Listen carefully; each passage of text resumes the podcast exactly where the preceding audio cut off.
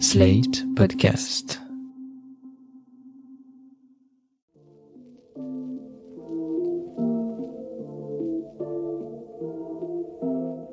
Bonjour et bienvenue dans New Deal, le podcast IFRI Slate TTSO qui décortique chaque semaine l'actualité américaine avec Laurence Nardon, responsable du programme Amérique du Nord à l'IFRI. Bonjour Laurence. Bonjour Christophe. Laurence, cette semaine, on s'éloigne des sujets de politique intérieure ou de politique étrangère pour plonger dans les méandres de la finance à l'ère du numérique. Nous avons tous entendu parler des bitcoins, de l'Ethereum ou autres. Voici que le gouvernement fédéral américain s'apprête à publier un rapport sur ces nouvelles crypto-monnaies, rapport qui sera sans doute suivi d'une loi. En fait, pour les Américains, il s'agit de mettre un peu d'ordre dans une jungle d'actifs virtuels, jusqu'à présent très dérégulés, voire pas régulés du tout, avec des risques de panique financière, des possibilités importantes de fraude, mais aussi, vous allez nous en parler, un coût environnemental très lourd. Alors Laurence, avant de rentrer dans les détails de ce que propose l'administration Biden, expliquez-nous en quelques mots ce que sont les crypto-monnaies.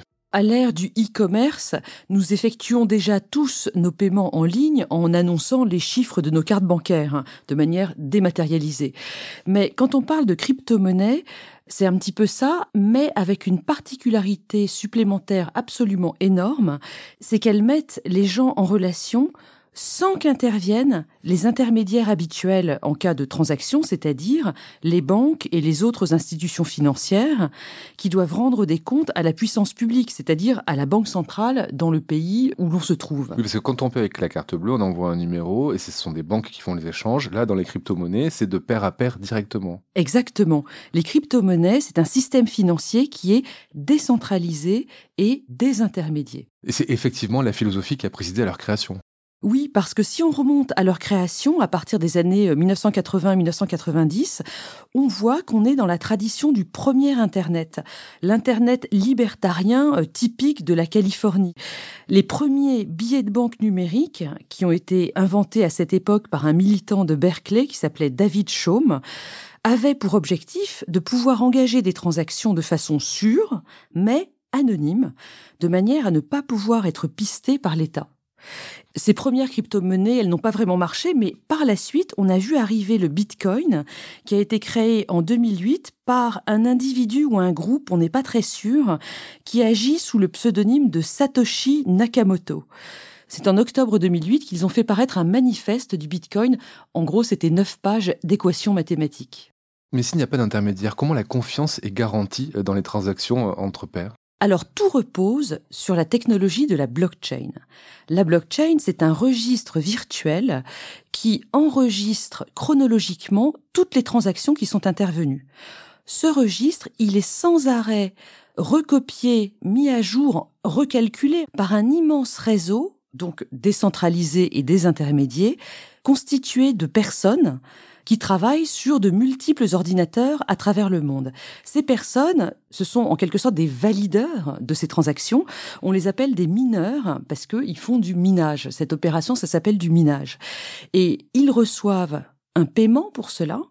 Et c'est ainsi que sont créées les unités de monnaie, bitcoins ou autres, hein, il, y en a, il y en a de très nombreuses, chaque fois qu'ils font une validation de transaction.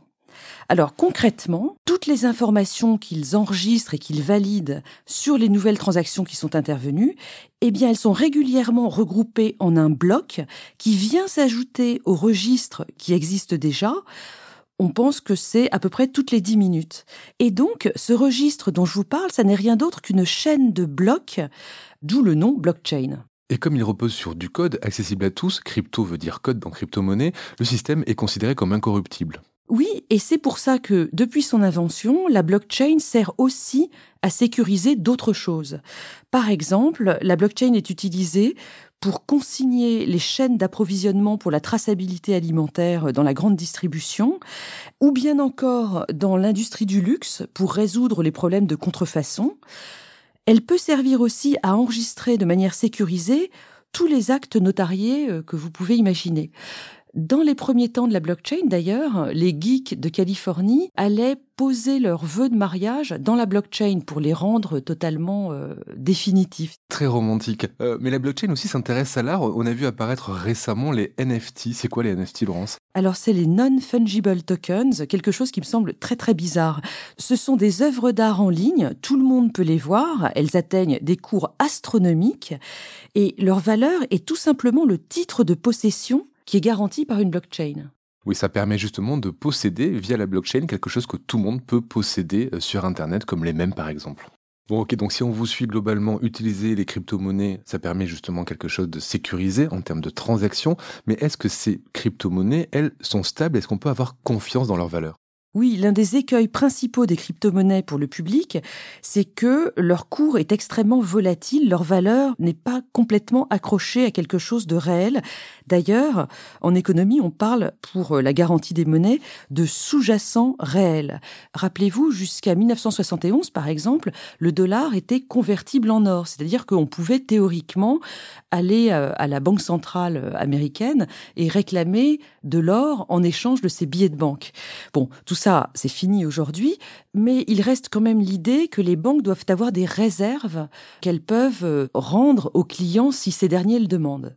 Les monnaies virtuelles n'ont pas cette obligation et c'est beaucoup plus simple pour elles, mais c'est beaucoup plus dangereux pour les clients. Ce sont les deux faces de la pièce, si vous m'autorisez cette métaphore.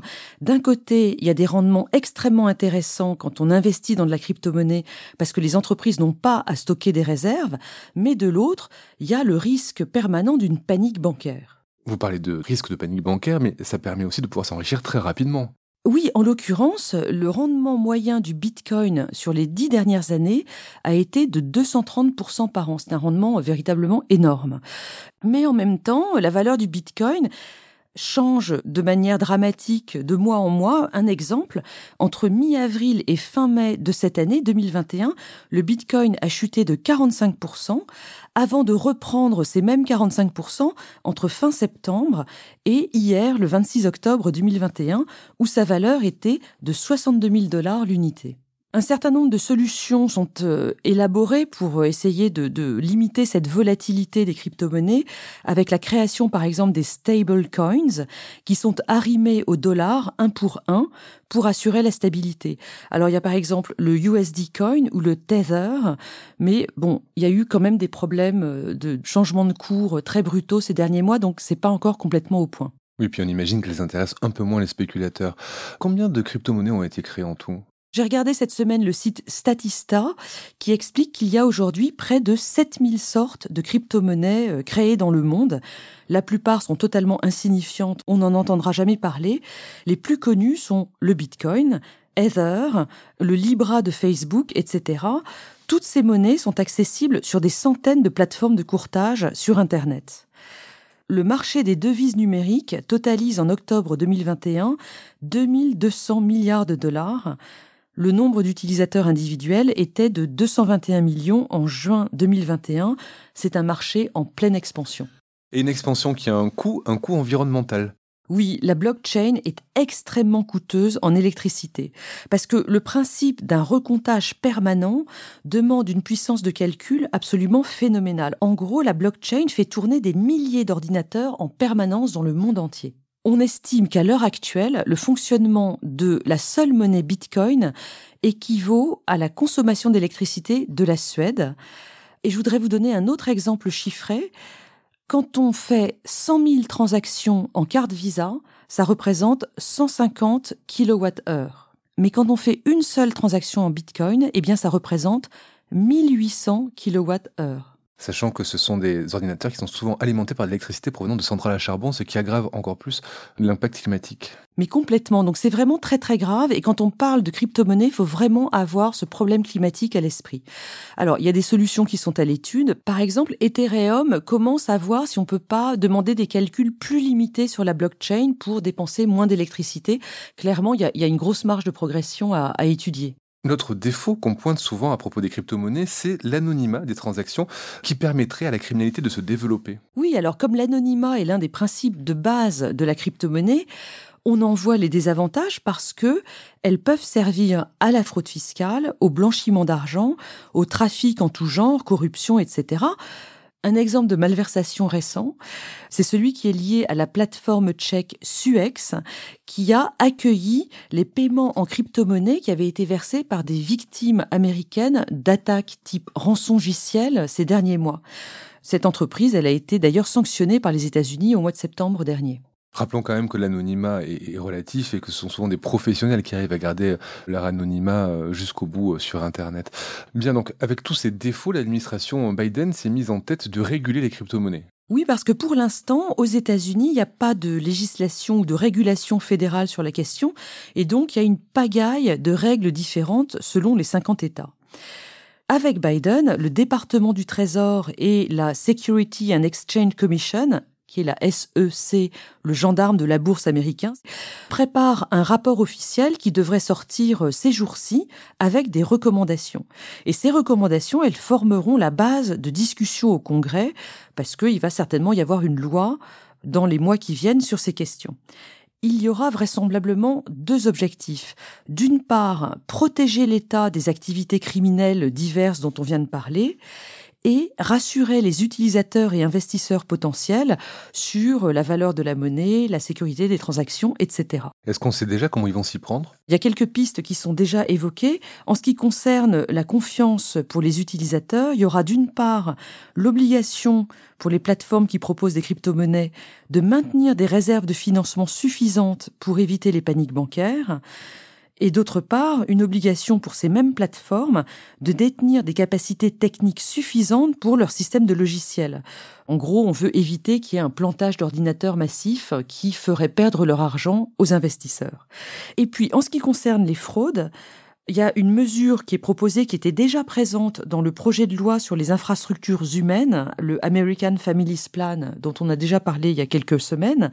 L'idée que les transactions en crypto-monnaie d'un montant supérieur à 10 000 dollars devraient être déclarées aux autorités fédérales pour éviter la fraude fiscale. C'est ce même montant de 10 000 dollars qui est déjà obligatoire pour les transactions bancaires traditionnelles. Donc on verra euh, quand le rapport va sortir s'il y a d'autres mesures. Pour l'instant d'ailleurs, il n'y a quasiment rien sur les questions environnementales. Et ça, à mon avis, c'est assez grave. En attendant, euh, toutes les instances liées à la crypto-monnaie exercent un lobbying absolument massif à Washington.